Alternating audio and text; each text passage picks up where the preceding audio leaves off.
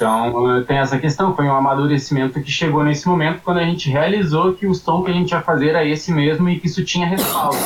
Né, porque a gente já tinha lançado algumas músicas e que elas influenciaram outras pessoas que estavam produzindo, essas pessoas que estavam produzindo mandaram coisas tudo a ver pra gente, e aí a gente, a gente foi surpreendido pelo estilo que chegou a gente, né? Como eu falei, no início da zona a gente não tinha a menor noção do que, que ia ser. Então a gente foi surpreendido pela nossa própria produção, pela produção que as pessoas achavam que tinha a ver com a gente. Foi muito uma coisa também da visão externa das pessoas sobre o que, que a gente, o nosso papel. Isso ajudou a formar o que o que a gente é, né? E, o, e a nossa sonoridade também, assim. Faz a estratégia e sejam surpreendidos por si mesmos e surpreendam a gente.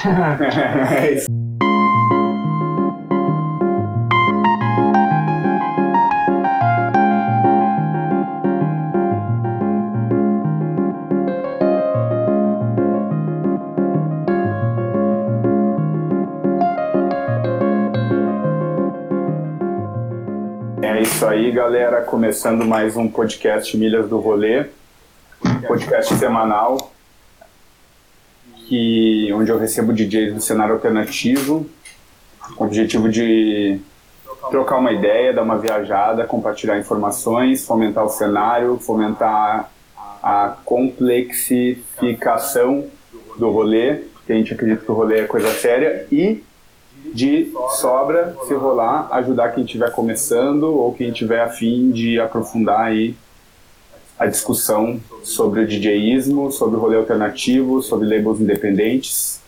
Hoje estou recebendo o Tabu, Matheus Miranda Ribeiro, meu parceiro de longa data. Vamos!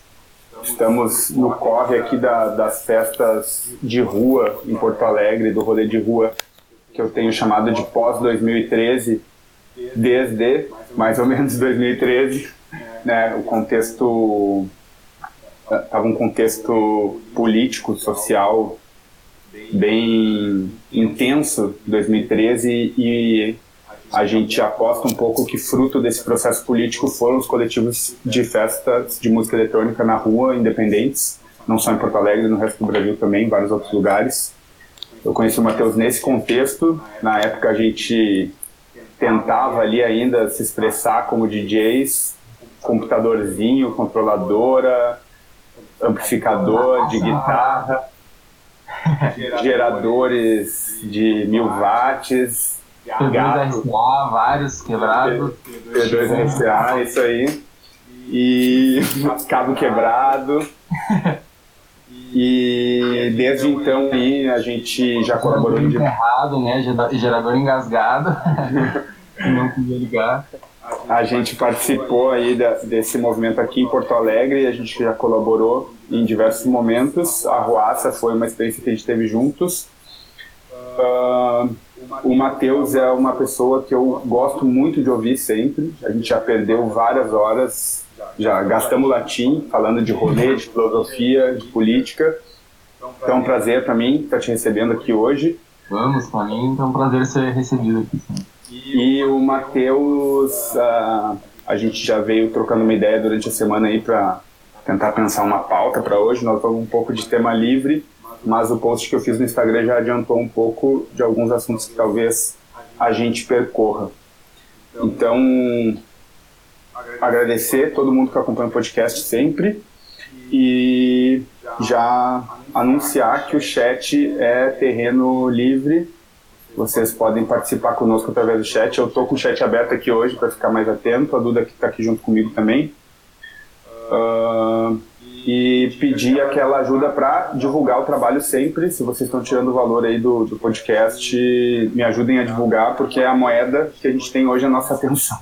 Então, indicando aí para outras pessoas, compartilhando, fazendo aquele stories agora e me marcando, ajuda a divulgar e a gente espalhar aí a mensagem da parada. Parece um, um pastor. pastor, né? Espalhar a mensagem. Espalhar a palavra. Então, Matheus, uh, começa, por favor, contando para a galera. É, eu passei superficialmente pela tua trajetória, como tu, como começou assim o teu envolvimento com música, com DJismo? Eu sei que tu toca instrumento também, como passou no instrumento, pro, que nem o James Murphy diz lá, do LCD Sound System, vendi minha guitarra para comprar turntable. Uhum. Uh, como é que tu passou do instrumento pro, pro, pro synths, pro, pra discotecagem, rolê de rua? Conta aí. Uh, isso é massa. Eu sempre gostei de, de música. Uh, meu pai tocava violão, assim. Aí quando uh, quando ele e minha mãe se separaram, ficou um violão aqui em casa, né? E aí eu e aí ele começou a me ensinar todas as vezes que eu via ele, assim. Fui aprendendo algumas coisas, aí livrinho de cifra, né? Tal, aquelas coisas, três acordes, vai pegando.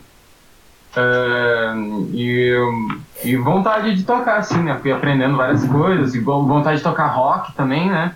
Pra caramba, gostava pra caramba de rock, de banda, de rock pesado, assim, pesado do que eu conseguia ouvir na época, né? Isso é isso antes da internet, antes de eu ter computador em casa, né? Não antes da internet, antes de eu acessar ela. Uh, e aí eu ouvia o que chegava em mim, assim, de CD e rádio, né? Os negócios massa que eu gostava de ouvir na rádio. Aí um, esse início assim foi essa coisa bem de violão, assim, rádio bem comum, assim, como muita gente deve ter, muita gente deve ter se iniciado e entrado, começado a mexer com música, assim, né? E e aí com a internet eu comecei a. Depois que eu fui ter internet, acho que eu devia ter uns 13 anos, assim. Aí começou a ficar interessante pesquisar as coisas, comecei a conhecer música, né? Baixar música. E aí começou a criar também essa coisa que depois foi desenvolvendo um gosto DJ, assim, que é que comecei até aquela coisa de bah, conhecer as músicas que só eu conhecia, assim, né? Que no início ali do Emule, casar ali, baixando os negócios, LimeWire, Line pá. Aí é, tinha essa parada assim, bah, vou mostrar as músicas que a galera não ouvia, das bandas que todo mundo ouvia. as coisas assim, tipo, as músicas não famosas dos Ramones, tipo assim, umas coisas que a gente vai baixando, né? E muita vontade de baixar coisa, né? Essa coisa de baixar coisa tinha muito naquela época. Todo mundo que tinha computador meio que não tinha muita opção, então tu ficava baixando coisa, assim. E todo mundo tinha muita música. Muita música baixada, Umas pessoas organizavam e tinha as pastinhas certinhas, baixavam discografia, outras pessoas só baixavam aleatoriamente, mas todo mundo tinha milhares de músicas no computador. Assim. E aí filme, essas coisas, assim, né? Mas acho que isso aí foi uma das coisas que começou a ajudar, porque daí já tinha essa coisa de pesquisa e baixar, né? E querer conhecer as coisas diferentes, assim, bah, fulano me mostra uma coisa, fulano gosta de não sei quem, me mostrar uma coisa que eu nunca tinha ouvido. Eu queria ter uma coisa massa para mostrar pros dois. Assim. Sim, a gente sempre fala do indie em Porto Alegre, né? O indie tinha muito essa cultura. Eu entrei nesse. Primeiro eu queria conhecer os clássicos. Eu gostava de rock também durante a adolescência, assim. É, tenta conhecer os clássicos antes. E né? nunca saí. No instrumento eu nunca saí do Smoke on the Water ali, do de Purple. Mas, mas eu pesquisava, daí bah, ouvia todos do LED, ouvia os de Purple, ouvia os Pink Floyd. Nunca fui muito do progressivo, era mais do, do rock and roll, assim mesmo. E daí depois entrei no mundo do indie, e daí no indie comecei, eu, foi quando eu descobri o torrent, eu baixava assim, eu já não procurava mais o disco tal, era não sei que discography. Daí tu pum, baixava toda a discografia. Daí eu via a discografia e selecionava. É, daí tentava catar, catava os hits e catava os lado B ali e tal, mas os lado B que a galera gostava eram sempre os mesmos lado B também, né? Mas foi um pouco através do indie também que comecei nessa coisa de pesquisa mais obcecada. Uhum. E, e, aí, e aí acho que isso foi desenvolvendo também quando eu comecei a, a quando eu comecei a ter banda e tocar aí tu começa a ter que conciliar com as vontades dos outros, né? E aí a banda também é limitado às pessoas que tu conhece que tocam alguma coisa. Então tinha todo mundo que tocava. Aí as pessoas que tinham mais a ver de todo mundo que tocava no colégio era quem fazia uma banda. Assim. Então comecei a, a, ter que aprender a tocar e, e ouvir outras coisas mesmo, assim, né? Uh, tinha muito essa coisa, quando a gente era pirralho, rap e, e funk, principalmente, né? Mas rap muito, era tipo. Eu cansei de ouvir meu pai falando, e até acho que até minha mãe falando assim, tipo, ah, coisa de bandido, não sei o que, isso só ensina coisa errada, ensina, tipo, crime, tá ligado? Não sei o que.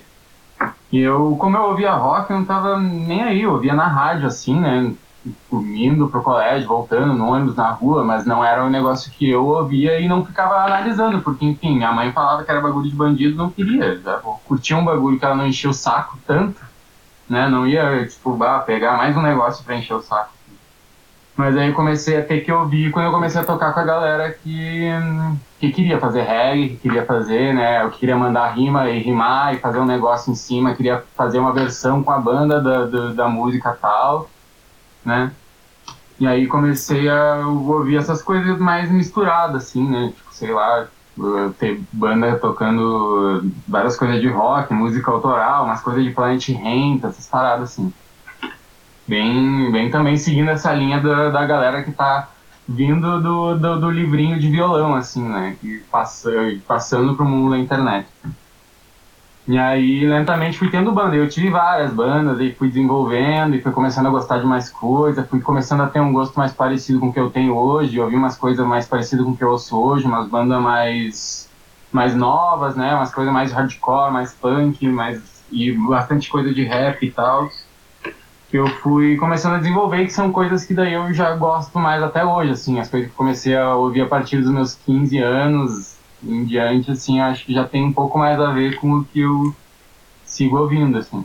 Sim, e, e... tu esse, esse, momento que tu teve banda, agora que tu falou, eu achei que tu estava falando de quando tu já era um pouco mais velho, tu falou 15 anos agora. Eu vi. É, uns 15 eu comecei a ter banda, assim, mas Sim. isso foi 15, 16, 17 até os 20, assim. Então, né? Isso, e tu, tu teve uma época que tu estudava ciências sociais lá no, na URGS, lá no Vale, né? E participava daqueles rolês de. É, tinha várias bandas ali também, que foi bem massa. E foi naquele momento que eu comecei a ter cada vez. Porque assim, eu comecei a entrar em contato também com, com, a, com as outras bandas, né? E rolê de bandas, assim. E fui começando a entender que ele era complicado pra caralho de fazer, assim, né? E que eu, principalmente na minha condição ali, de não ser um virtuoso, um cara que toca muito pra caralho, que lê música e que conhece as pessoas do meio da música, que tá inserido, que vai fazer e que não sei o que. Eu tinha umas bandas com muita vontade, muita criatividade, mas assim, pouco recurso, né, e, e pouca pouca experiência, assim mesmo, né, profissional, assim, de banda. É um bagulho muito foda, de fazer soar bem, certinho, tinindo, entendeu? E aí eu tive, sei lá, poucas bandas que funcionaram, assim, de soar direitinho, assim, né, tipo, e todas elas não duraram muito tempo. Então eu comecei aí, né, nesses mesmos rolés a gente ia e tinha alguém que tocava DJ, alguém que tocava antes, alguém que tocava depois, e tipo assim, a banda tocava, era uma mão, a galera ficava toda na volta, olhando assim, meio que em pé, e vibrava e dançava e tal. Mas o bagulho fechava, o cerco fechava quando o DJ começava a tocar assim, né? Quando é saía a banda, a galera entrava onde tava a banda, cabia, em vez de quatro pessoas, já cabia umas 15, 20, assim. E aí começava a tocar o som e o negócio ficava quente, assim mesmo, né?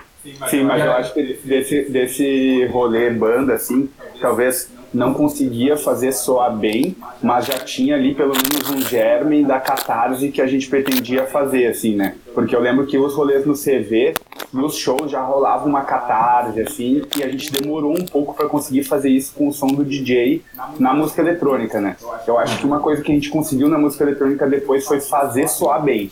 Isso era uma coisa que era, era uma dor que a gente tinha, sabe? E a gente conseguiu, foi só com a música eletrônica que a gente conseguiu fazer soar bem.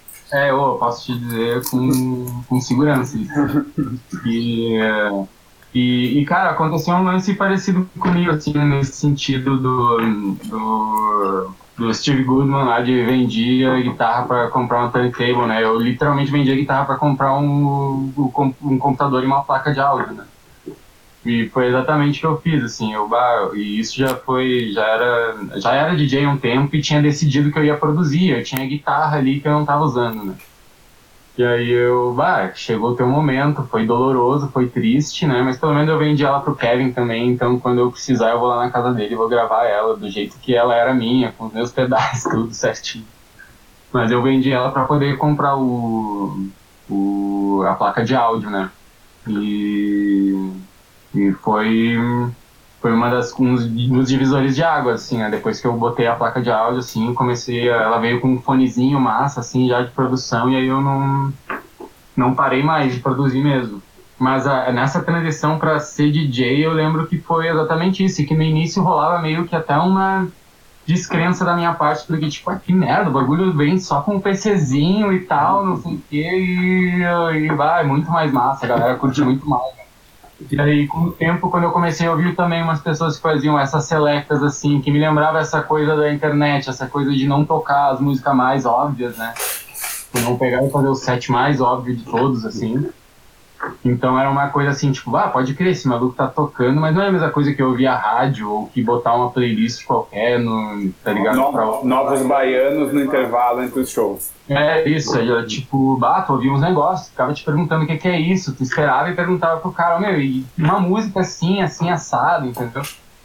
As várias vezes que tem o álbum tem uma música instrumental, uma música que é interlude, que é muito foda, né? E aí a gente começou a ouvir aquelas paradas assim, e ficava, nossa, a música não tem nenhuma letra, tu não sabia nem como perguntar pro cara depois como é que era. E, não, é uma música que é meio assim, que tem um. Tá ligado? Tinha que ficar tentando, assim. E é esses momentos que eu comecei a achar, ah, meu, o bagulho é tri massa, muito foda, né? O bagulho soa bem, e eu, nas minhas condições, né, de, tipo, poderia ficar muito mais tempo tentando, né, e chegar a algum resultado tocando instrumentos também, mas eu resolvi, cara, isso é muito foda, é muito massa, é uma arte foda. Quando eu comecei a pagar pau para pessoas que tocavam, né, e tipo selecionavam um negócio muito massa, e nem era pela mixagem ainda, né, era, era música uh, não orgânica, mas música de, de banda, né, de grupo gravada, fonograma, assim. E, e eu já achava muito foda. Uma seleção bem feita, um bagulho muito massa, que te levasse para passear em lugares diferentes, né? Que te levasse a conhecer né, coisas não óbvias ali, né? E que ao mesmo tempo mexesse e tal, e juntasse a galera e fosse quente, eu achava, eu comecei a achar o máximo, assim, com o tempo, né? E foi me dando cada vez mais vontade de, de ouvir, assim.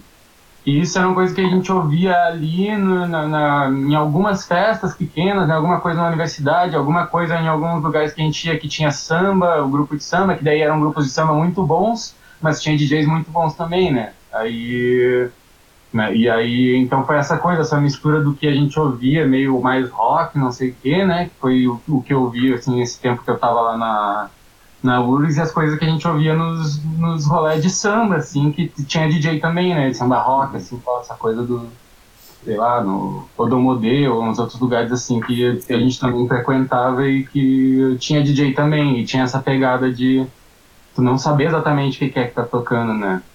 E, Sim. Mas, mas eu vejo eu vejo que a gente viveu um momento assim, eu comecei a, a, a, ver os DJs no beco, assim, e vi CDJ, mix, essa coisa assim. Antes eu associava a figura do DJ ou a coisa mais pop da música eletrônica ou a coisa do hip hop, assim, mais da performance e tal.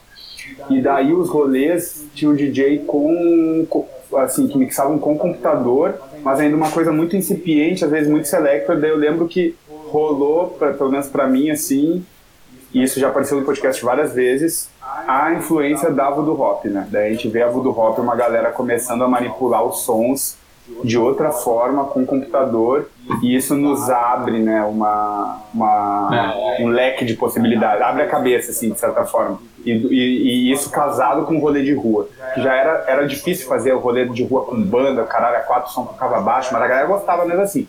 Mas aí quando a gente vai pegando a manha tecni, tecno sociotécnica do negócio, assim, a gente uhum. vai incorporando o DJismo de uma maneira interessante no rolê de rua. Sim. É, eu, eu lembro que também um pouco da. Eu, tinha, eu ia também nessas festas, fui em algumas, assim, tipo beco, cabaré, assim, por falta, e exatamente era isso que, que a gente sentia, que era falta de rolê pra ir, né? Porque a gente ia nesses outros rolés, uh, e, e, esses dois rolés eram rolés que eu lembro que eu gostava, mas que eu sentia que não era exatamente aquilo que eu queria ouvir, né?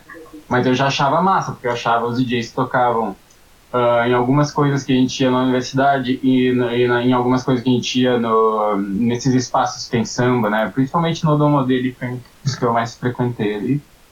Que tinha algumas coisas que eu gostava, assim, achava foda, mas eu achava que podia ser uma coisa meio termo entre aquilo, uma coisa parecida, né? Mas eu já vi algo ali nessas festas do cabaré e do beco, eu achava o ó, assim, eu achava, tipo, caralho, eu ia embora, tipo assim, gastei meu dinheiro à toa nessa porra, achei uma bosta, a galera tocou cinco vezes The Against Machine e Stroke na mesma, na parada, assim, eu ficava tipo, não, mano, E era exatamente o negócio da rádio, assim, porque era exatamente o que tocava na pop rock, nas rádios de, de, de rock. Então era exatamente a rádio. Não era do tipo, nem a lá do B dos Strokes, era as mais manjadas, era os bagulho, tipo, que. Tipo assim, eu tô pagando pra isso, tá ligado? E era caro, assim. Eu e a gente, exatamente naquela idade que tu sai com 25 reais no bolso, né? Então tu já, já saía com 25, pagava 15 na entrada e ficava puto o resto da noite.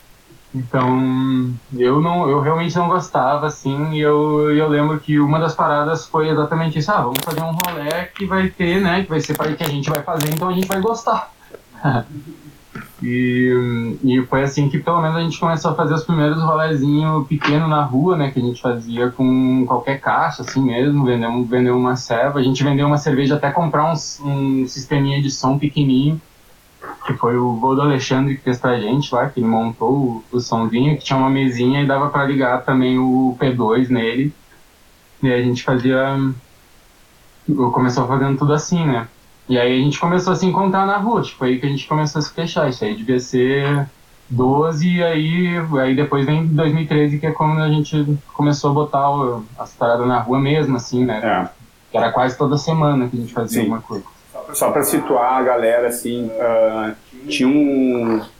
Nessa época rolava uma aglomeração grande, assim, que era o Tuti, que era ali, começou sendo na, na escadaria da Borges de Medeiros aqui em Porto Alegre, depois foi pro Laguinho dos Açorianos ali, e a galera, assim, era muita gente, tipo, quase mil pessoas, assim, na rua, e a galera mal consumia no bar, era mais para ficar aglomeração na rua mesmo, era toda terça-feira, e daí teve um coletivo daqui, que era um coletivo de fotografia na época, que depois alguns deles vão criar a banda Supervão, mas no futuro, que chamava Alvos e Lhamas. E eles vendiam um zine, um zine de fotografia, só que eles não conseguiam vender, ninguém comprava a parada. Daí eles tiveram a genial ideia de fazer uma venda casada, a galera era da, da publicidade, né, da, da propaganda, o cara tem a manha. Daí fizeram fazer uma venda casada de um chopp, era o chopp do alemão, eles chamavam o chopp, o chopp ia lá e instalava os barril de chopp lá, torneirinha, eles vendiam 5 pila. Um chopp, olha, na época, 5 pila. 5 pila tu comprava o chopp e levava o Zine. E daí com isso eles compraram um gerador. E daí a galera passou a usar esse gerador aí, ligar uma caixinha de som no gerador. E nessa mesma época o Matheus e uma galera faziam o que a gente chamava o rolê da piscininha. Era uma piscina de mil litros que eles tacavam um monte de latão e gelo dentro o bagulho mais insalubre para esse momento de agora seria tipo assim, a gente teria, teria uma, alguns anos de cadeia ou, ou, ou seriam cancelados. e, daí, e daí eles começaram a movimentar uma galera e aquela piscininha fervia a noite inteira, assim, né? Saindo cerveja, cerveja, porque acabava a cerveja. E começaram é, a fazer um gerador e o somzinho esse aí com essa grana aí também. E daí, nessa época, só em 2014 vai surgir a Ruaça, muito inspirada por esses rolês aí, pela Voodoo Rock também, e numa pegada nossa na Ruaça de querer dar um up na questão do som, assim, porque o somzinho normalmente era umas caixinhas bem precárias, assim. Então a intenção da Ruaça foi um pouco essa no começo, assim, foi nessa época que eu e o Matheus nos conhecemos. É, esse também foi um momento que a gente começou a, a, a entrar Uh, pelo menos eu comecei a entrar mais, né? Seja, tu já tinha uma outra história com música eletrônica, mas eu comecei a entrar mais na, na, na viagem da música eletrônica, assim, pela, pelo rolê do bass mesmo, pelo rolê que, que, que do global bass, né? Que tava rolando bastante no, no momento ali. E que essa parada foi, fez eu entrar né, mais ainda na, na ideia de DJ de mixar, já começar a mixar as paradas, né? E fazer tudo mixadinho, assim. Acho que foi nesse momento também que a gente começou a chamar a atenção um do outro, assim.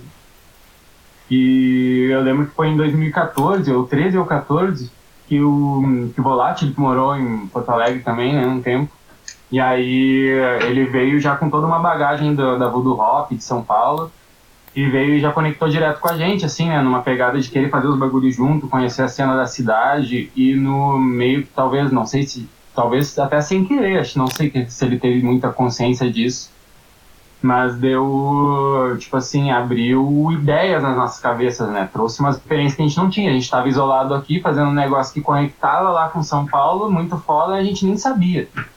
Sim, né? foi ele que nos botou pra tocar junto. Nem conhecia os negócios, não sabia que era, não sabia do rock, nada, não conhecia. A galera já tava lá desde 2010, eu acho que é, né? Não sei. Eu acho que é 2010. E aí. E aí começamos a, a ter essa noção, assim. E aí foi a primeira vez também que eu fui para São Paulo. Ele me, me levou para tocar lá. Foi em SP na rua e na virada cultural desse ano.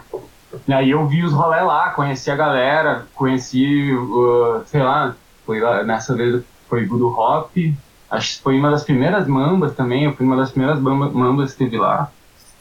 Foi no. A pegada também era outra, completamente diferente. Foi na, no, na Ocupa Ouvidor 63, que foi uma ocupação que teve lá. Inclusive essa história é engraçada, a gente pode voltar nela depois, a história dessa ocupa lá. Mas, uh, e aí a, a, festa foi lá dentro e teve uma escola de samba no meio, no, no meio do bagulho, assim, tipo, a galera entrou, o negócio bem, era completamente diferente, assim, foi uma mão do caralho, eu lembro que a galera tava estressada de botar a escola de samba pra tocar no meio do bagulho, mas eu lembro que eu, eu achei foda, assim, eu vi várias coisas e voltei cheio de ideias, assim, e na volta, assim, logo vocês me, vocês me chamaram em 2015, no outro ano já, poucos meses depois, né, já me chamaram para colar junto com a Roça, assim. E, e aí o negócio começou a ficar, assim como tu disse, né, a gente começou, a gente passou desse momento de se tornar DJ, né, e começou o momento de querer ver qualidade no negócio, transformar a festa num negócio cada vez mais potente, assim, potente de som e potente de, de, da galera dançar, de vibe mesmo, né, de trazer uma outra parada, assim, mais intensa. E eu, e eu acho que foi, foi até, isso aconteceu até bem rápido, né? não sei, uh, tu assim, numa noção de quantas edições demorou para ter muita gente, mas acho que na terceira ou quarta edição já tinha muita gente na raça. É, foi, foi, não foi tão rápido assim, porque teve um, um tropeço no caminho, porque a primeira ruaça que a gente fez lá em 2014, ela foi legal, só que a gente subiu a cabeça lá em cima, não tinha experiência nenhuma, fizemos uma segunda no Marinha, num domingo, não foi ninguém, e ficamos com uma dívida que levou um ano para ser paga. E daí, nesse, nesse meio tempo, a gente ficou meio da, com as pernas quebradas, e daí em 2015 a gente decide, e daí é aí que tu te aproxima também, recomeçar o bagulho e tentar fazer de forma mais orgânica, assim. Daí a gente usava muito as caixinhas do Vodupac, gerador pequeno, coisa sem custo. E daí, e ao mesmo tempo a gente meio que pegou a mão da, desse, desse momento, eu acho, que foi de fazer a mescla da música brasileira, da música, música latina, que era uma música que era rolava mais fácil no ambiente universitário, que era o nosso público majoritário, e inserindo aos poucos o beat eletrônico. E daí a, aí a gente fez um caldeirão que, tipo assim, 2015, de uma para outra, quando veio o bagulho ia crescendo exponencialmente, a gente foi tendo essa demanda também de, de melhorar o som até para conseguir proporcionar aquele grave que a gente queria proporcionar e que foi um pouco o que criou esse caldeirão, acho. Deixa eu aproveitar já e emendar uma pergunta, então, porque daí tu, a gente estava falando Uh, isso é uma discussão que eu tenho tentado recuperar, assim, do lance da desse, desse lance assim instituinte e instituído essa gangorra que a gente fica o tempo inteiro né que a gente fica na borda nós como um movimento que era instituinte a gente estava criando uma estética ali criando uma ética assim afirmando uma ética e tal e daí, ao mesmo tempo em que a gente fazia algo que rompia com uma certa ordem hegemônica, ao mesmo tempo a gente já foi criando uma outra ordem hegemônica aos poucos. Eu, lembrando dessa época, eu vejo como a gente impôs uma certa codificação né, de qualidade sonora, de qualidade do DJ, do equipamento que ele usa, e esses padrões assim que tem como efeito, às vezes, também, dar uma homogeneizada.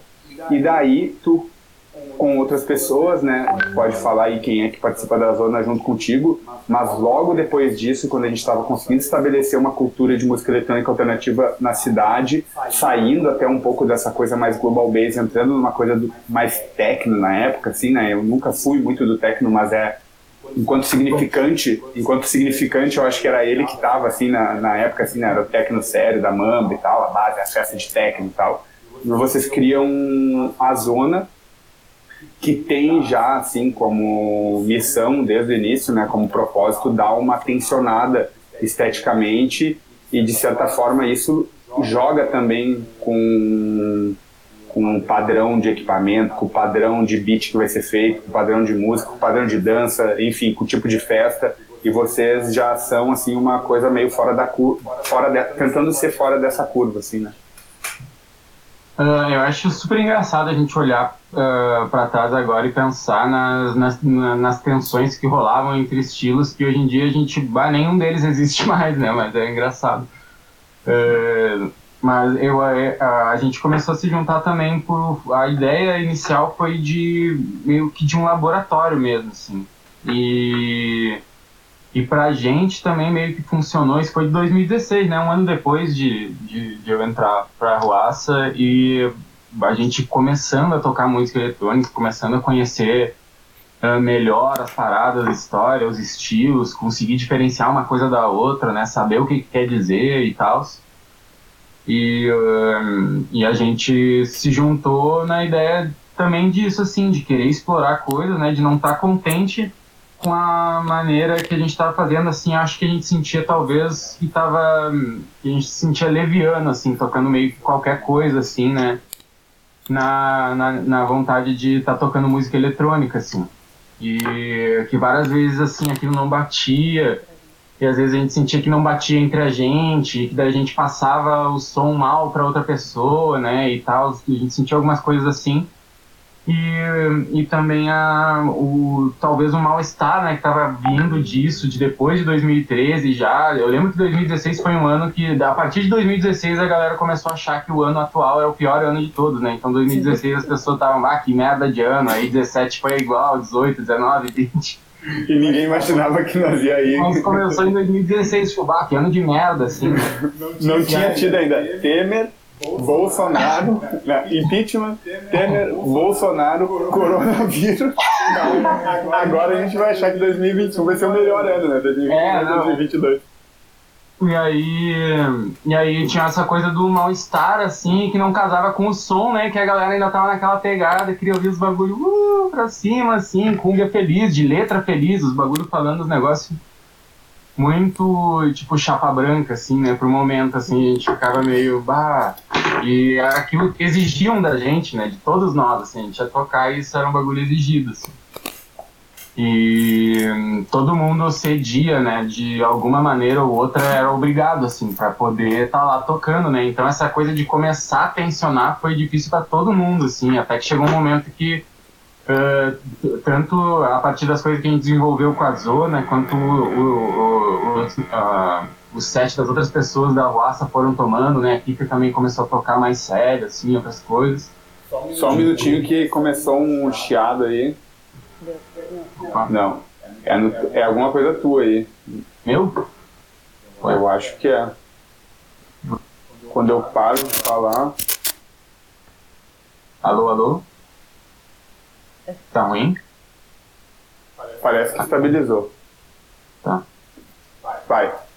É, e aí outras pessoas também da Ruaça, né? A gente, a gente fez a zona e, e também já começamos nessa ideia. Foi bem quando eu vendi minha guitarra, comecei a produzir, e a ideia da zona veio a partir disso, da gente também começar a produzir, né?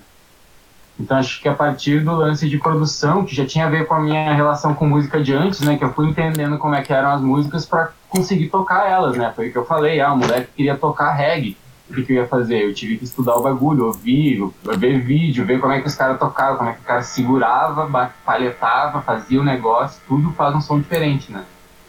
Então, no começar a fazer música, eu comecei a pesquisar, né, as tracks, os estilos de música. A gente foi lentamente se, se agrupando, né? Em 2017 já veio o Piank, uh, o Marcos também já estava mais, uh, mais desde 2016. A gente foi trocando rap, cada um pesquisava numa coisa de um lado, né? E aí, come, aí começou a vir a ideia do breakbeat, do rap, das coisas mais quebradas, assim. Foi logo depois que a gente se juntou. Quando a gente se juntou, a gente não tinha a menor ideia do que, que ia ser, né? Na verdade. A gente se juntou na ideia de, meu, vamos descobrir um negócio, fazer um laboratório que a gente vai ouvir, trocar rap e vamos desenvolver alguma coisa. Porque a gente sentiu essa necessidade, a gente tá meio não se falando cada um apontando para um lado e aquilo perdia potência, né? A gente fazia uma festa que todo mundo amava muito, a gente resolveu tocar música eletrônica, mas a gente tinha que fazer aquilo de uma maneira, uh, da melhor maneira possível, entender o melhor, melhor que a gente pudesse dialogar o melhor entre a gente para fazer uma mudança drástica dessa. Né? Sim. E, e também as outras pessoas da Ruaça também começaram a tocar outras coisas. Aí a Maria começou, uh, dentro da zona, já começou a puxar para uma coisa mais rápida também. Uh, a Kika também, uh, dentro da Ruaça, começou a tocar outras, outras paradas também, começou a tocar técnico. E acho que a partir daí a, a ideia de tensionamento, de música que tensiona, né, da música uh, tensa e intensa começou a ser, uh, entendeu? Antes, para te dropar um kick reto, eu lembro que tinha um problema do kick reto também. a música reta não vinha, tu largava o bagulho reto e a galera parava na hora, assim. tocar, e já dois minutos já tinha alguém do teu lado, tô, podia tocar um outro bagulho, né? Mas aí, depois desse momento que a gente está falando aí, isso foi um ano, né? Entre 2015 e 2017, as pessoas foram do ah, toca outra coisa para um Vamos, é que Sim. Mas, Mas eu acho que tem. Era tudo que a galera mais queria, de repente, assim, vamos. Mas foi um negócio. Foi tão fácil, assim, né? Foi, foi árduo, assim. Sim. Tá, tá, dando, tá dando um chiado no teu microfone. Tá dando um chiado no, no teu microfone. Tenta botar mudo aí e voltar. Rapidinho. Libera de novo. É, tá um chiado. Tá. Tem, tem um chiado no teu microfone. É tipo, não é um chiado, na verdade, é tipo uma. Ele tá, vai e volta. Tu tem um, tem um, um fone? Talvez. Hum, deixa eu ver. É que ele não, não vai funcionar aqui. Peraí. De repente sai da, da conversa e entra de novo. Tá. Se tiver o link aí.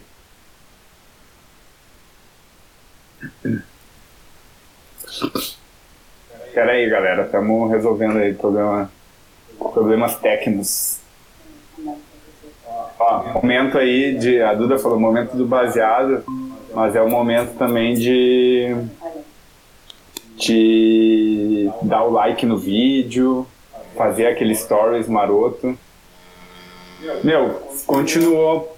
Eu, talvez a gente vai ter que fazer assim mesmo. Não sei se. É um, parece um bagulho de elétrica, assim, tem. Tá muito ruim o bagulho. É baixinho, assim, não é muito, mas. Melhorou? Melhorou. Melhorou. Ah? Tá, beleza. Ó, é, já que tá. Uh, então, só pra complementar o que tu tava dizendo, bah, melhorou bastante. Mas para complementar o que tu estava dizendo, uh, eu acho que tem uma questão de BPM aí. A gente, até inclusive no rolê da Goma lá, a galera puxou uma hashtag foda-se o BPM, mas eu acho que o BPM ele também conta uma história nesse rolê todo, assim, né? E de fato, o beat reto com o BPM baixo não estava funcionando. E daí quando, quando o BPM aumentou, daí o beat rap funcionou, até que se tornou, hoje eu acho que, não que ele seja insuficiente, mas eu acho que a galera sentiu já a necessidade de dar uma quebrada, rápido e quebrado. E, e puxando agora então para já que nós estava aí com um ruído nos acompanhando, eu falei no postzinho lá sobre futurismo, né? Eu disse que eu queria falar contigo sobre futurismo porque a gente trata também o rolê, né? Esse rolê de música eletrônica, esse rolê de, de, de ocupação do espaço público e tal, como produção de mundo uh, e como possibilidade, assim, né? De imaginação de mundo e de zona autônoma temporária, enfim. E o ruído foi inserido no contexto da música pelo movimento futurista, foi quem trouxe essa possibilidade, né? De até uma forma meio de combate. É, de combate, assim, dentro da música ocidental, sim, a gente está falando de um, de um futurismo dentro de um contexto do modernismo, de desenvolvimentismo e tal, inclusive uma filosofia e uma política que vão se alinhar com o fascismo depois, mas é quem dá esse passo de introduzir o ruído no rolê da música e que é algo que vai ser incorporado pela produção de música eletrônica uh, e que fala um pouco dessa a intenção, talvez, do artista, às vezes, de produzir uma tensão, um tensionamento intencional ou não, né? E acho que o, a zona dialoga com, com outros atores da produção de música, produção de rolê, assim, que trabalham com o ruído e que usam talvez o ruído para transmitir sensações também que a gente está vivendo no contemporâneo. O, o, futurismo ele se mostrou insuficiente como imaginação de, de futuro mesmo, ele só nos mostra um, um, um futuro catastrófico. E a gente está temperado sobre isso. Eu queria que você falasse um pouco sobre isso, o, o, a influência disso no teu trabalho na zona e no teu trabalho como produtor musical. Uh, é, o ruído ele é, hum, ele é a, a, a, premissa que dizia que eles no manifesto lá, né? Marinette, acho que é o nome do cara. E hum, é que ele, a gente sairia do mundo da, da instrumentação e do arranjo para entrar no mundo dos sons ruídos, né? E que é um mundo infinito. E pensar é tipo exponencialmente muito mais abrangente do que o mundo de tudo orquestrar os instrumentos que existiam na época, que é 100 anos atrás, né, 1913, sei lá quando é que foi publicado o negócio. Mas, uh, não, acho que é 1919, que eu acho que tá 100 anos agora, tipo assim. E aí, uh, é uma coisa bem bem verdadeira, assim, né? Eu acho que isso na música eletrônica não tem a ver diretamente com, com o futurismo, né? Mesmo que eles tenham falado exatamente uma coisa que veio acontecer depois. Uh, mas eu sinto exatamente essa parada, assim, de que essas máquinas que a galera começou a usar para fazer a, a, música eletrônica, elas faziam, né, por exemplo, o acid ali, que é a TB303, né, e que é um, é, basicamente é um aparelho criado pela Holland para simular um baixo, para te, te acompanhar no que tu estivesse tocando, sei lá, se toca bateria, uma linha de baixo, se tu toca te, teclado, né, Inclusive, eles vendiam aquilo casado com alguns teclados. Aquele, a, a TV vinha coladinha no teclado, assim. O cara, o professor de, de, de piano, tinha um daqueles e ligava uma, uma, uma linha para deixar tocando para acompanhar junto com o, com o aluno, né? Meio que era essa a ideia inicial. Mas aquilo gerava um ruído, que tecnicamente era um problema, né? Era uma coisa que, tipo, os instrumentistas não gostaram, tipo, esse negócio não, não soa como um baixo, né? A galera não gostou, durão, não, tá, não é a mesma coisa. Uh, o equipamento fica meio que sem uso, assim, por algum tempo, né? Tipo, não é um equipamento de grande saída, de grande venda e começa a chegar no, no, nos produtores daí nos anos 80, no final dos anos 70, 80 e 90 nas lojas de penhores, nessas paradas, a galera comprando de segunda mão. E aí é muito doido que essas, essas marcas elas começam a se ligar, né? Esses japoneses entram em contato com os caras e começam a fazer a TB 303 fulano, começam a botar mais ruído, começam a acrescentar nobres que a galera queria. A galera abria as máquinas e colocava seus próprios nobres exatamente para tirar ruído. Esses nobres não eram para tirar nota ou para fazer uma coisa, um arpejo lindo, entendeu? Era tipo para fazer ruído, tirar uma podreira assim e aqueles, aqueles botões foram incorporados nas versões mais novas das máquinas, né? Então o ruído ele foi começando a ele foi incorporado pela, pelas próprias marcas que fizeram as coisas, assim, né? Inclusive o, o, os, os, os synths, eles sempre tiveram noise ali, né? Mas o noise ele começou a ficar uma parte absolutamente fundamental da síntese depois disso. Basicamente qualquer uh, sintetizador mais novo que você comprar agora tem muitas opções de noise, tem mais de um oscilador de noise, porque colocar o barulho ali é, é, é, simplesmente intrínseco à música eletrônica, assim, é algo que veio junto é, do surgimento dela, da música eletrônica de pista. Da, uma das primeiras coisas que a galera fez, foi por isso que a galera adotou as paradas, né? Exatamente pela possibilidade do ruído e não da possibilidade de executar uma linha perfeita de melodia ou de uma base perfeita imitando um instrumento, né? Não é essa a ideia, nunca foi. E, e pra gente isso é, isso é, pelo menos na zona, isso é muito importante, assim, a gente tenta jogar bastante com ruído, assim, né? Uh, tem pessoas ali que jogam muito com ruído, pô, o Martinelli, ele, ele é, eu, eu, produzindo, já produzi com quase todo mundo que tá ali na zona, né, a produção junto com o Martinelli é um negócio completamente caótico, assim, Então é um negócio que tu tem que sentar e esperar ele fazer o negócio até o final, porque parece que tá tudo borrado. Né? tá pronto, tá ligado?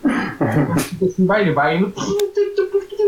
Vai metendo os dedos e fazendo e tirando assim, e o bagulho vai vindo, vai virando música vai sobrepondo, e aí cria um ritmo, e aí o bagulho, nossa, caralho, que track foda, que bagulho bizarro que tá acontecendo, porque é musical, né? Então essa a possibilidade de fazer a música parece que na, a partir do ruído também a galera começa a tirar a música do invertido assim, né? Produz a música de, do avesso assim, de trás para frente, é um negócio que acho muito doido que quando tu vai pelo menos instrument, instrumentalizar tem que ter acho que outro tipo de de, de relação com o instrumento para conseguir fazer uma coisa louca assim, né? Que na música eletrônica, na sequenciação e na tentativa e erro ali, é muito fácil de conseguir tirar uma coisa massa a partir do ruído, da bizarrice, começar com uma coisa que não tem nada a ver, aquilo virar uma track muito foda, né? E, e sobre isso, tem um. Tu falou do, do desenvolvimento da música eletrônica de pista, né? Eu acho que é, é importante sempre fazer essa distinção que tem na, naquele um artigo que eu sempre recomendo para a galera lá, o transe maquínico, quando música eletrônica de pista, quando música eletrônica em movimento se encontra, uma parada assim. Uh, mas faz essa distinção do desenvolvimento da música eletrônica de pista como algo diferente da música eletrônica experimental, digamos assim, da coisa do eletroacústico, e tem essa característica fundamental da música eletrônica de pista, que ela é uma música, estava lendo até, acho que foi é, o próprio Steve Goodman que falou quando eu estava fazendo a pesquisa agora, que ela é uma música funcional ela é feita com o objetivo de fazer mexer, né? E daí, para isso, uh, são utilizados, não que a música tradicional, né, não, e a música tradicional ocidental não fizesse isso também, mas, por exemplo, a manipulação do, da, das frequências mais graves e tal, frequências, eu acho que a gente falando de coisas que são não, não necessariamente aquelas que não são ouvidas pelo ouvido humano, assim, mas o somzão grave e as batidas todas, porque eu acho que daí tem essa característica da música eletrônica que consegue tirar algo rapidamente, às vezes sem ter uma educação musical, que tem algo muito rítmico colocado ali, tu manipula aquele ritmo, produz um certo padrão que faz o corpo mexer, e daí já puxando o papo do Steve Goodman, né, o Cold Nine, que o Matheus me deu como referência, assim, que é um cara que uh, criou esse selo Hyperdub, um selo que surgiu em 2004, na, em Londres e participou da criação do dubstep, desse movimento dubstep, assim, né, tributário do jungle, mas não ficou limitado a, a essa linguagem sonora, trabalha com vários outros, assim. E o Steve Goodman, ele é PhD em filosofia também, então ele dá uma pirada, vai longe, tem esse livro, Sonic Warfare, a tradução é, seria Guerra Sônica ou algo assim. É, e daí ele fala uh, da, dos sons e da ecologia, assim, inclusive trazendo exemplos mais, assim, não sei se ruins é a palavra, mas usos da, da, do som, por exemplo, em contextos de guerra ou para produzir tortura, ou a gente pode pensar mesmo, eu faço uma associação com sons das grandes cidades, as pessoas que estão expostas a ruídos muito altos o dia inteiro, ou ele fala mesmo da música utilizada no branding, né, do som utilizado no branding.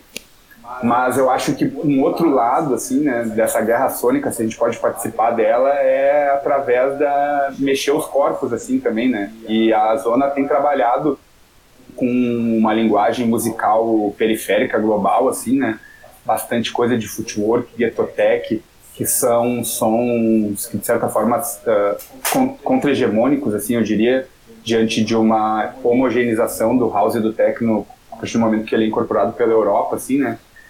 E que trabalham muito com as frequências graves, com essas sequências rítmicas que fazem dançar, enfim, né? Eu acho que queria que tu falasse um pouco sobre essas piras aí na zona e, e, na tua pesquisa musical, no teu trabalho junto com a Saskia também, eu acho, porque também tem bastante ruído, tem bastante loucura. Uh, essa, essa questão aí do, das frequências que tu falou, isso é muito importante, né? Tem uma, uma, uma premissa que é muito, que é muito interessante do, do Sonic Warfare ali, que ele fala que um, a, as ideias né, que a gente tem, as ideias modernas, né, do modernismo, que quando ele fala de música, inclusive a, a abordagem do do, do Marinetti ali na, no futurismo italiano é sempre da música como uma linguagem, né? Colocar a música sempre como uma linguagem. A abordagem dele no Sonic Warfare é exatamente de que a, a música ela é antes de ser uma linguagem, antes de tu uh, captar ela, entender o que a letra falou, saber qual é o estilo e, e tudo assim e ter uma imagem daquela música, ela é som, ela é onda em movimento, ela é uma, um fenômeno físico, né? Senti, é um fenômeno físico que ele tá te, te, te afetando, não interessa se tu tá entendendo ele, se tá prestando atenção nele ou não, entendeu? A, a ideia seria, por exemplo, quando tu tá descendo do táxi ou do Uber antes de entrar na festa, não sabe quem é que tá tocando, não sabe o que, que tá tocando, não sabe o que, que é, mas o grave tá batendo e tu já tá entrando tipo, festa! não sabe o que, que é que tá acontecendo, mas o bagulho já tá agindo em ti, já mexeu na tua cabeça, já te virou todo e tu não nem viu nada, entendeu? então, e isso acontece principalmente a partir da frequência grave, que ela é a que mais ela uh, mexe corporalmente com o nosso corpo, né? Ela é a onda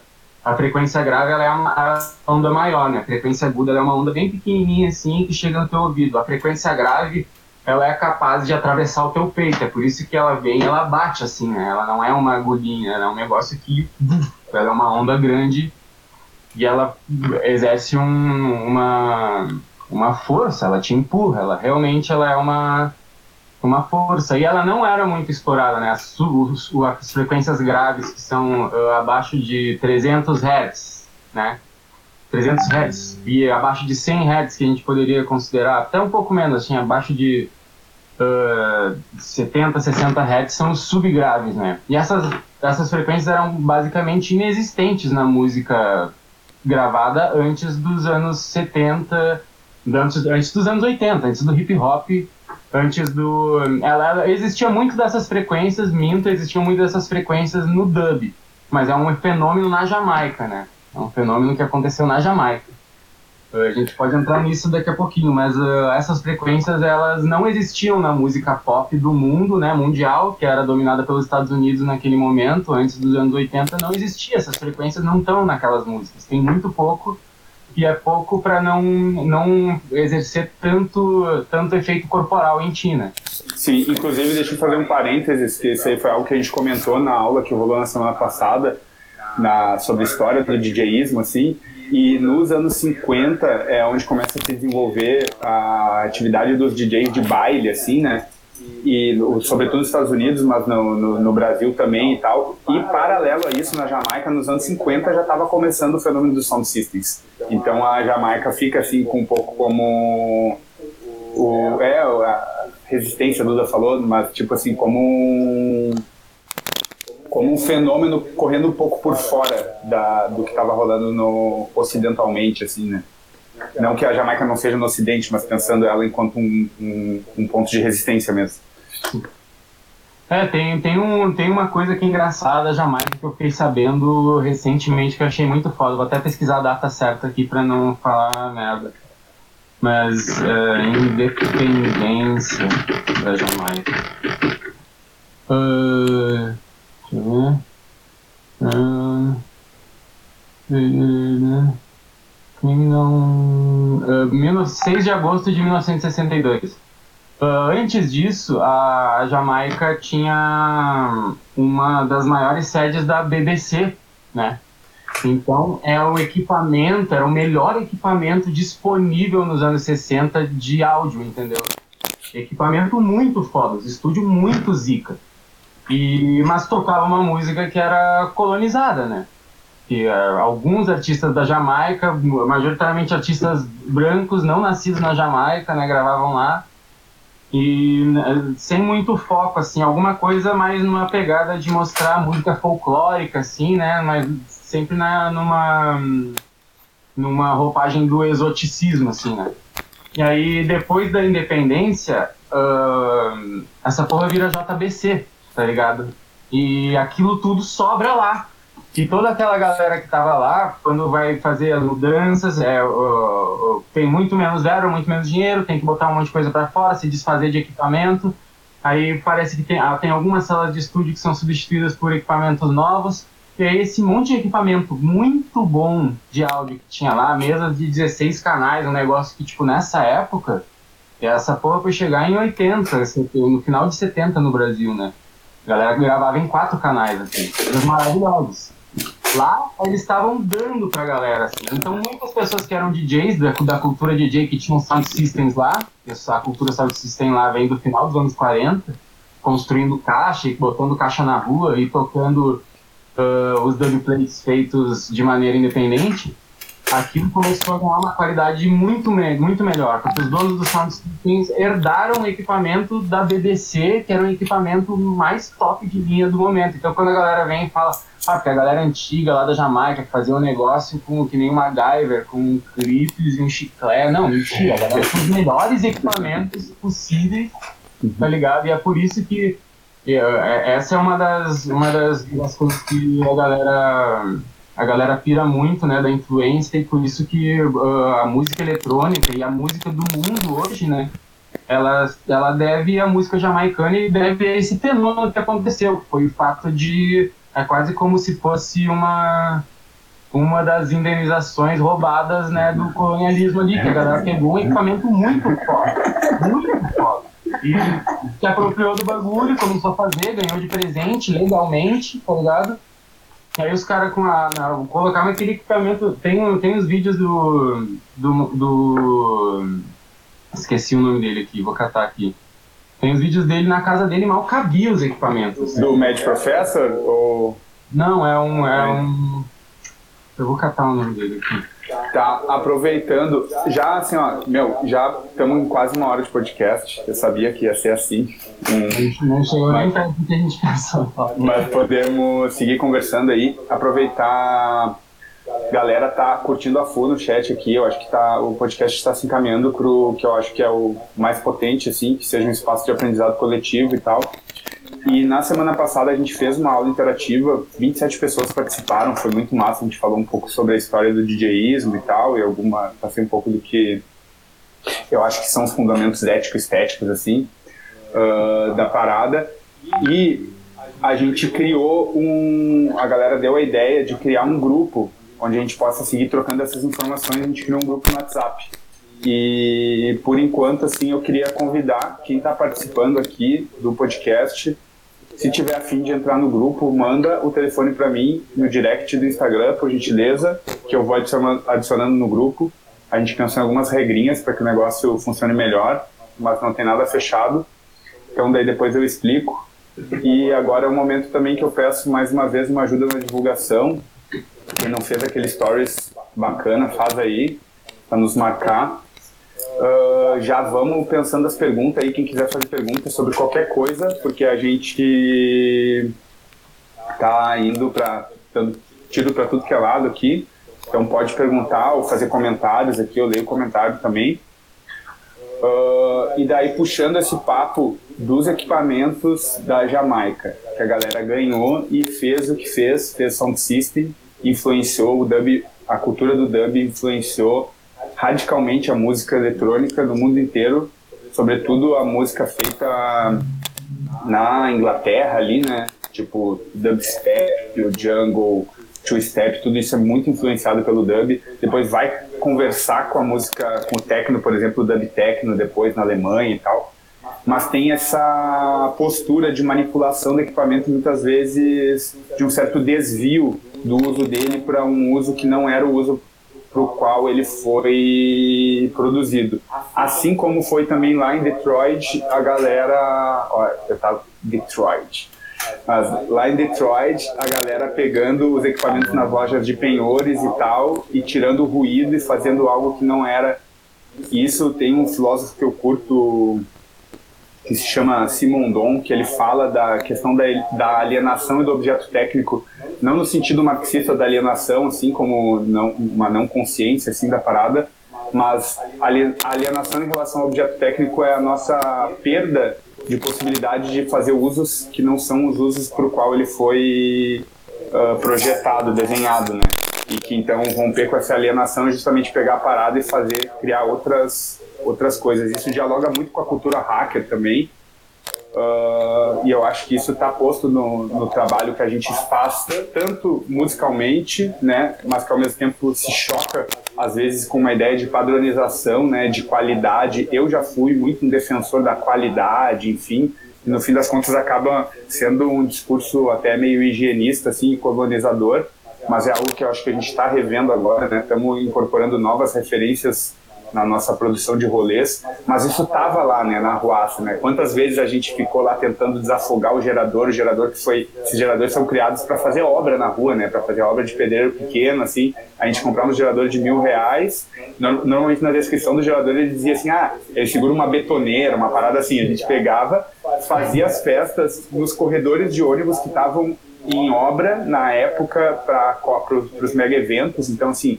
a cidade acontecendo, as obras, a gente ocupava aquele espaço ou embaixo de um viaduto, mas assim, fazendo essa, essa profanação, tanto do espaço quanto do equipamento, né?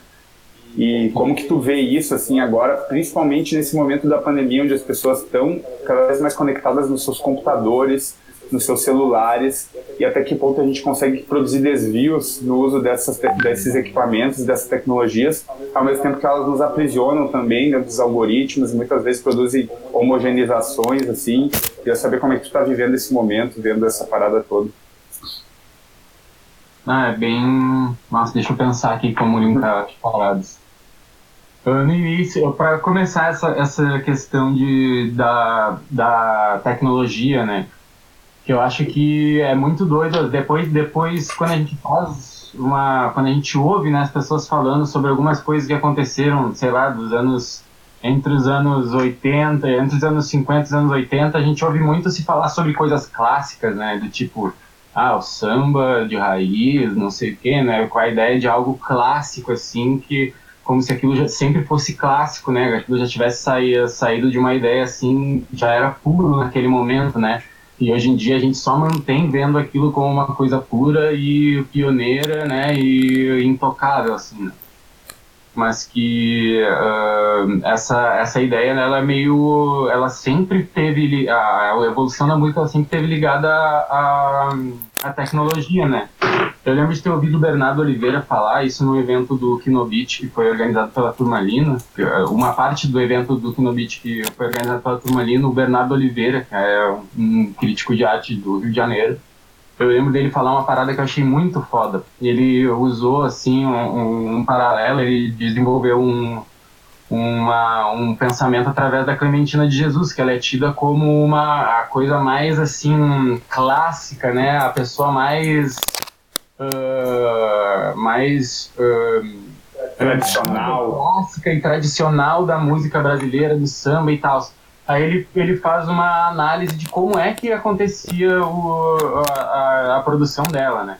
Ela era produzida tanto pro galera da Bossa Nova, ela foi produzida pelo Caetano Veloso, a pessoa que acompanhava ela nos shows muitas vezes foi o Naná Vasconcelos, que ele é reconhecidamente um dos malucos mais loucos, pirados, zica da percussão, tá ligado? Então, a, a analisar ela depois e dizer que é um negócio clássico não tem nada a ver. Pro momento, a galera tava experimentando pra caralho, tá ligado? E tava juntando ali o Naná, sempre foi um cara ligado nos negócios, tocava o instrumento, pegava o instrumento da Índia, tocava coisa que não era para tocar do jeito que tocava, exatamente isso, sempre foi esse maluco, né? Então, acho que tem uma parada que tem a ver exatamente com, com a ideia. Isso tem a ver com o jazz também, eu acho, que é uma ideia de cultura em movimento, né? De não prender o negócio numa coisa de ser clássico, mas de ser uma parada que está em movimento, que está mudando. Então, sei lá, você entra no Discogs lá e tu coloca um, um álbum do Emeto Pascoal, não importa qual ritmo ele esteja fazendo no momento, a galera vai é jazz, tá ligado? E é isso aí, vamos faz parte dessa, dessa cultura em movimento, dessa cultura que está mudando, né? Não importa se o cara é daqui, se o cara é do Japão, se... Uh, e eu acho que isso é, é uma parada que a música eletrônica, assim como o jazz, ela leva, assim, de ela ser uma música que ela é em movimento, que ela não é estática, né? E que ela tá ligada à evolução da tecnologia. O dubstep, o próprio dubstep, ele vem de uma evolução nos sintetizadores, né? Que é a, a ideia da síntese FM, que é uma síntese que foi possibilitada a partir do equipamento digital, que não existe síntese FM analógica. Então o dubstep ele é da era digital, ele é a música eletrônica da era digital, ele já vem fazendo uma quebra que é tecnológica, que ele começou a poder ser produzido assim, né? Mesma coisa com todos os uh, muitos dos estilos que são uh, clássicos do Reino Unido, eles são da era digital, né? O drum and bass, o... são coisas que vieram com a, a passagem para o computador, principalmente. Antes disso, tu tinha o acid house, ele era muito parecido no, no Reino Unido e na, na, nos Estados Unidos. E aí, a partir do, do, dos anos 90 mesmo, quando a galera começa a usar computador, ele é mais democratizado, e a galera começa a usar em casa mesmo para produzir, com sintetizadores e programas com outros recursos, aí surge o dubstep, né? Sim. E, esses suportes tecnológicos, assim, foi uma das coisas que a gente comentou na aula. Uh, no artigo esse mostra, assim, condições de possibilidade uh, a partir de suportes tecnológicos para o desenvolvimento da música eletrônica de pista, a criação, por exemplo, do a comercialização, né? Headphones é uma coisa que passa a acontecer só nos anos 70, os DJ, DJ mixers também, né? Misturadores, uh, subgrave, a popularização dos subgraves vai acontecer só a partir dos anos 70. Tudo isso muito analógico ainda, né? A criação do da MK2, né?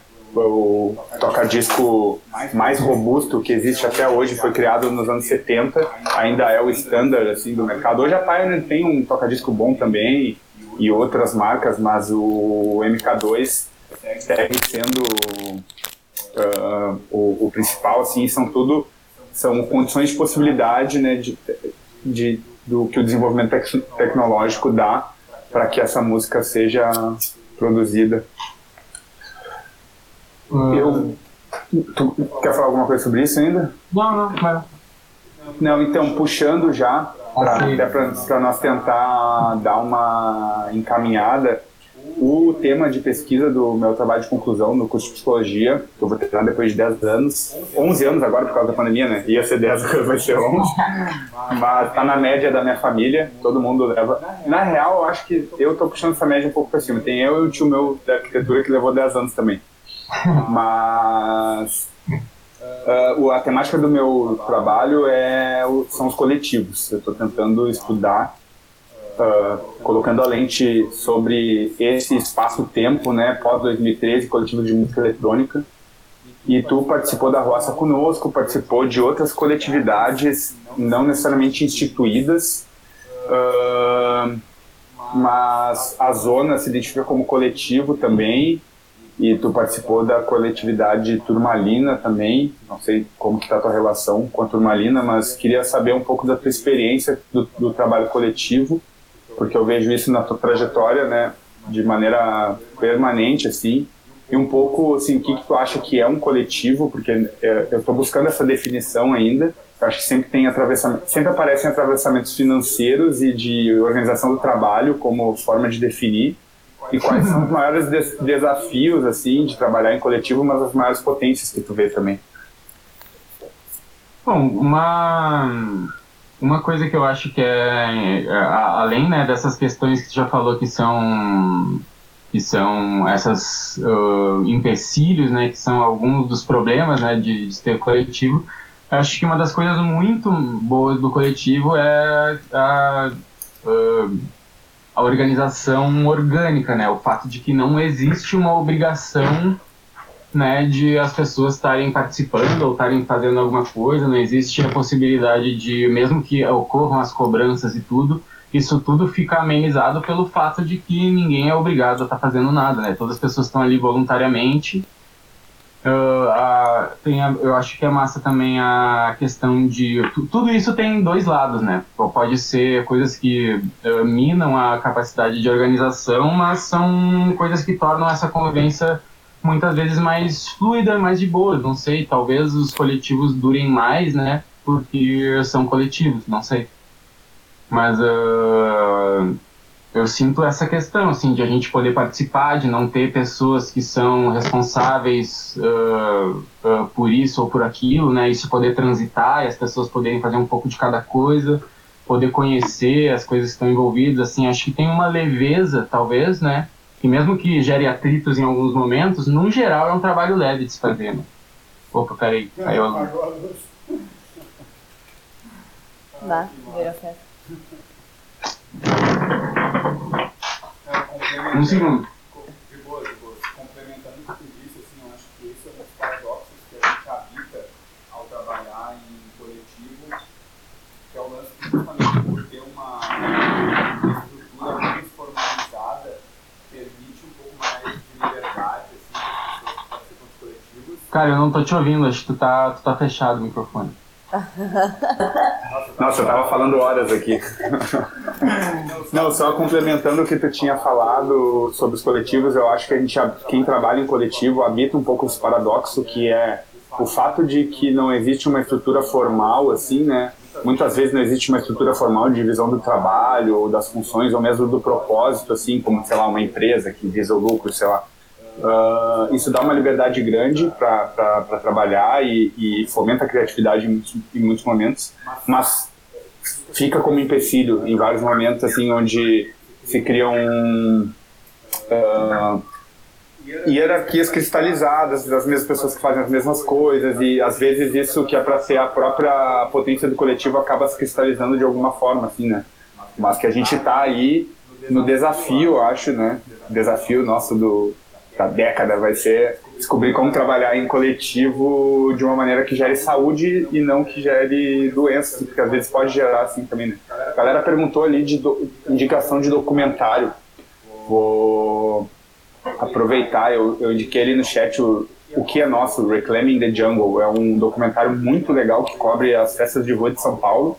Uh, tem alguma coisa para indicar aí para a galera de documentário, Matheus? Tem, tem, um documentário aqui que, que eu legendei ele esses dias porque eu precisava ter legenda em português, então eu vou mandar aqui. Uhum. hum.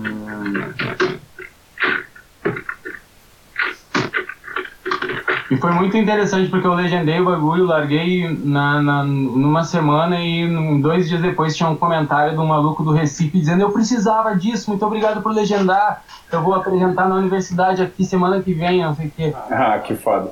Uhum. Uh...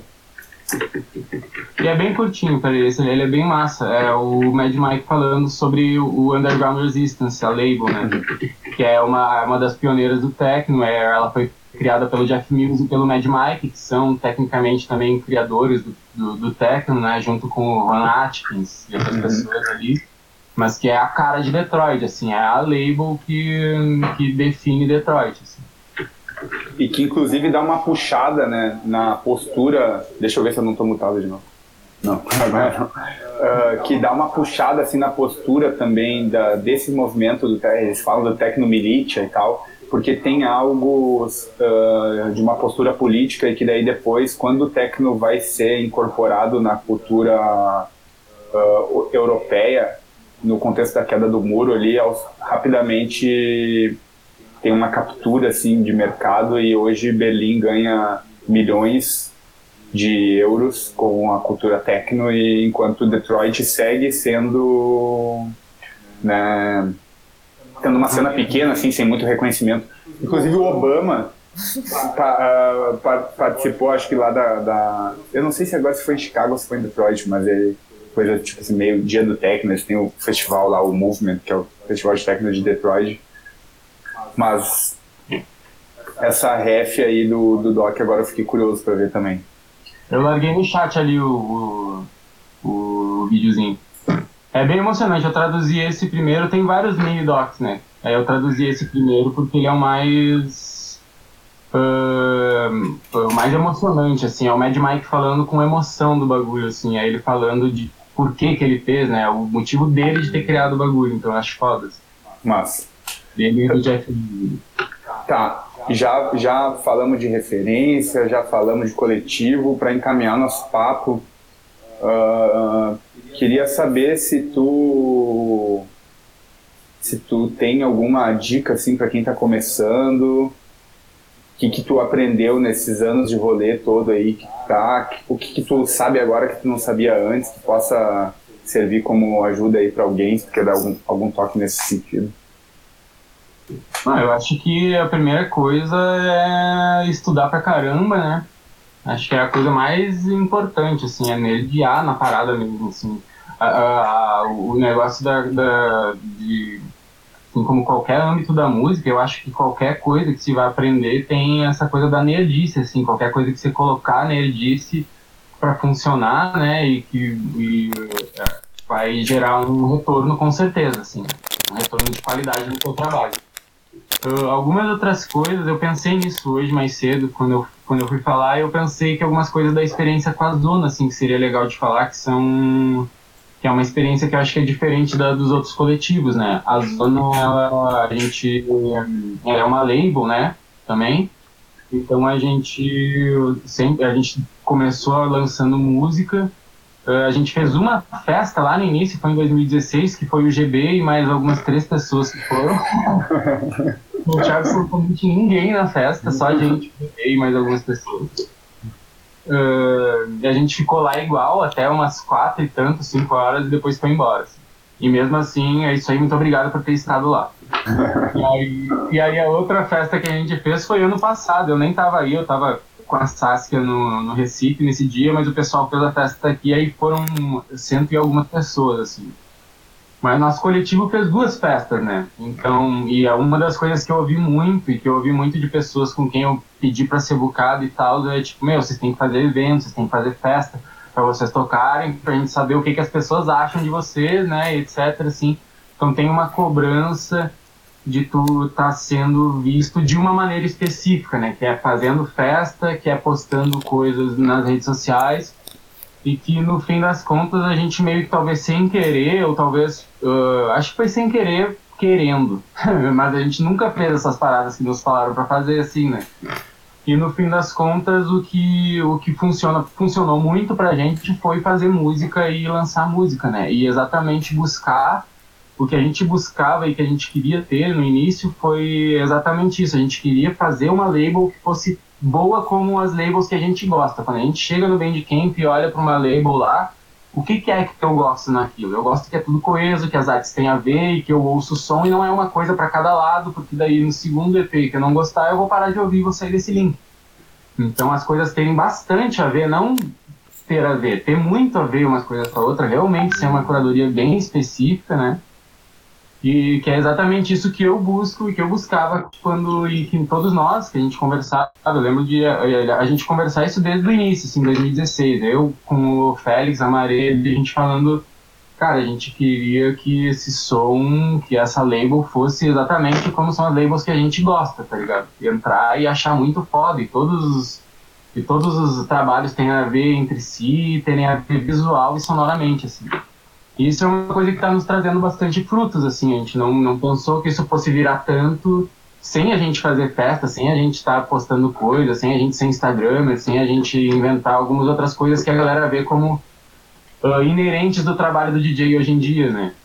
E que eu acho que a produção de música mesmo pode, uh, pode aliviar essa necessidade de ser Instagramer, de ser influencer, de ser entendeu? De fazer festa, porque fazer festa inclui tu ter o capital de giro, o capital inicial, no mínimo ter como passar um prejuízo no, no negativo, entendeu? Que é a parada que a gente não teve, a gente não tem esse cartão para passar um prejuízo, não, não dá para tomar prejuízo. Então Sim. a gente só fez a festa quando a gente soube que ela ia dar certo e ia se pagar, porque a gente já tinha o dinheiro que a gente tinha ganhado vendendo música. Sim. Então, é, é, foi uma coisa que eu acho que a, a, gerar música em si, né, é um negócio que é engraçado até a gente falar isso, porque nunca foi só a música que foi importante para se fazer música, mas que às vezes a gente acha que ela é muito menos importante do que ela é. Ela é no mínimo 50% da música, de fazer música. É música. Tá então, acho que isso vale para fazer mix e botar online. Tem muita gente que eu conheço que não é presente no Instagram, não é presente no negócio, não faz festa, não, mas faz o negócio, grava, põe online, o negócio tá lá, entra, tem um monte de coisa para ouvir, coeso, foda, pesquisa novinha, quentinho.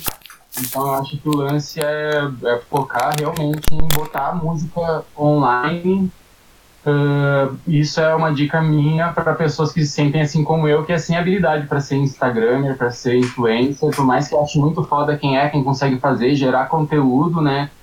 Uh, que seja massa, é o conteúdo que eu consumo quando eu tô nessas redes, mas eu não sou a pessoa para gerar esse conteúdo, Sim. mas eu posso fazer música, então eu vou fazer música pra caramba, tá ligado? Sim. E tentar fazer isso da melhor maneira possível. Acho que é isso abriu muitas portas pra gente, mesmo a gente não tendo feito festa e mesmo a gente não tendo essa presença de rede social, né, que muitas vezes, por muito tempo, eu achei que ia ser necessário, né.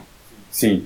Isso tem sido uma coisa muito a fuder do podcast, que é um pouco entender que existem várias formas de chegar num determinado objetivo e que de fato muitas vezes a gente vai se ver meio refém de determinados caminhos padrão assim e que na real Uh, e o podcast tem servido a isso, assim, a complexificar a parada toda e identificar que tem vários trabalhos que muitas vezes ficam invisíveis, que se relacionam com o trabalho da, da produção de rolê, ou da produção musical, ou do trabalho como DJ e tal, mas que, tipo assim, eu acho que as pessoas têm que buscar o que elas gostam de fazer e o que elas têm uma habilidade, talvez, assim, né, que consigam desenvolver, assim. Eu, por exemplo, criei esse podcast porque eu tenho essa característica, assim, eu gosto de conversar com as pessoas, é um trabalho que eu sempre fiz no offline, foi fazer isso online também, porque não tenho outras qualidades, sei lá, não sou o melhor DJ do mundo, então não vou criar grandes audiências com, como DJ, ou mesmo não sei produzir música ainda, então essa, esse foi o caminho. Vocês fizeram esse outro caminho. Mas tem uma questão que eu acho que é. Isso daí talvez seja um pouco inerente, assim, né?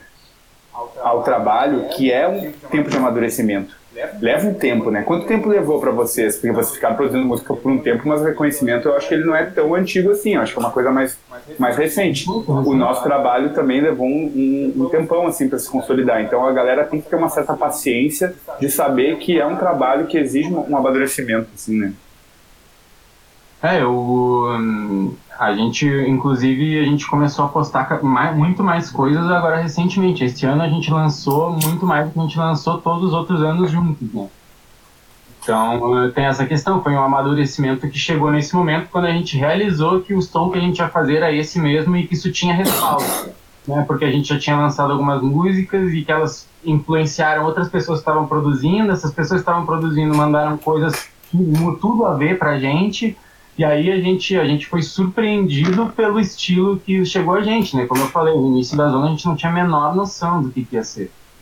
Então a gente foi surpreendido pela nossa própria produção, pela produção que as pessoas achavam que tinha a ver com a gente. Foi muito uma coisa também da visão externa das pessoas sobre o que, que a gente, o nosso papel. Isso ajudou a formar o que o que a gente é, né? E, o, e a nossa sonoridade também, assim.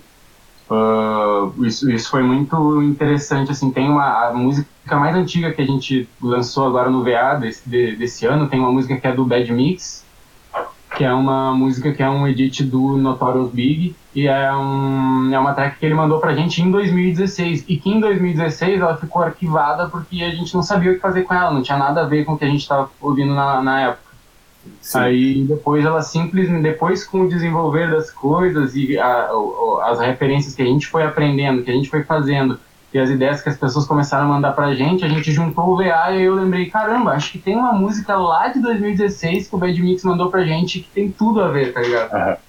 Ela entrou no, no EP e a galera adora ela, compra ela direto, assim, sozinha, só essa música. E é, são umas coisas assim que são interessantes, né? A gente foi surpreendido pelo estilo que a gente faz, né? Não foi uma coisa que a gente planejou calculadamente para ser assim, né? Foi uma coisa que a gente foi percebendo que as pessoas viam aquilo na gente, a gente foi percebendo que, a, que a, quais dessas coisas que viam na gente a gente gostava e queria se apropriar, faria bem pra gente, quais outras a gente já tinha na mala que a gente queria botar e foi juntando, assim, né? Foda. Chegamos no limite aí papo muito, muito foda. Eu espero muito poder continuar fazendo esse podcast e daí receber todo mundo que eu estou recebendo nessas primeiras rodadas, assim, que tem sido meus parceiros, meus parceiros de longa data.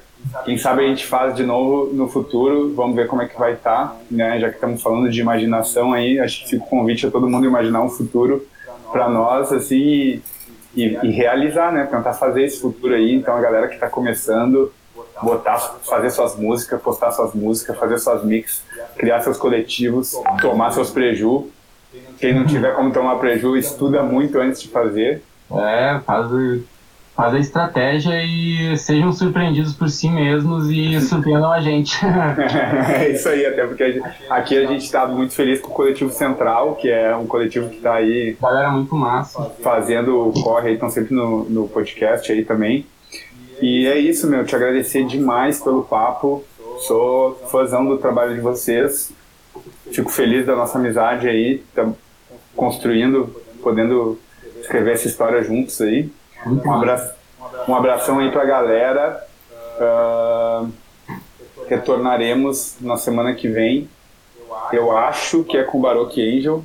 Tenho quase certeza, mas não me lembro agora pedir aquela força, né? Quem puder nos ajudar a divulgar o podcast aí depois, vai ficar disponível aqui no YouTube e fica disponível no SoundCloud da Production FM, parceira também, outro coletivo que está fazendo um trabalho muito foda. E fica disponível no meu Spotify também. Boa noite pra galera. Vou ficar aqui com o Matheus para conversar mais um pouquinho, mas nós. Ó, e quem quiser participar do grupo, então manda para mim no direct do telefone que a gente vai criar um grupo lá para ficar trocando essas referências e avançando no debate aí sobre o rolê.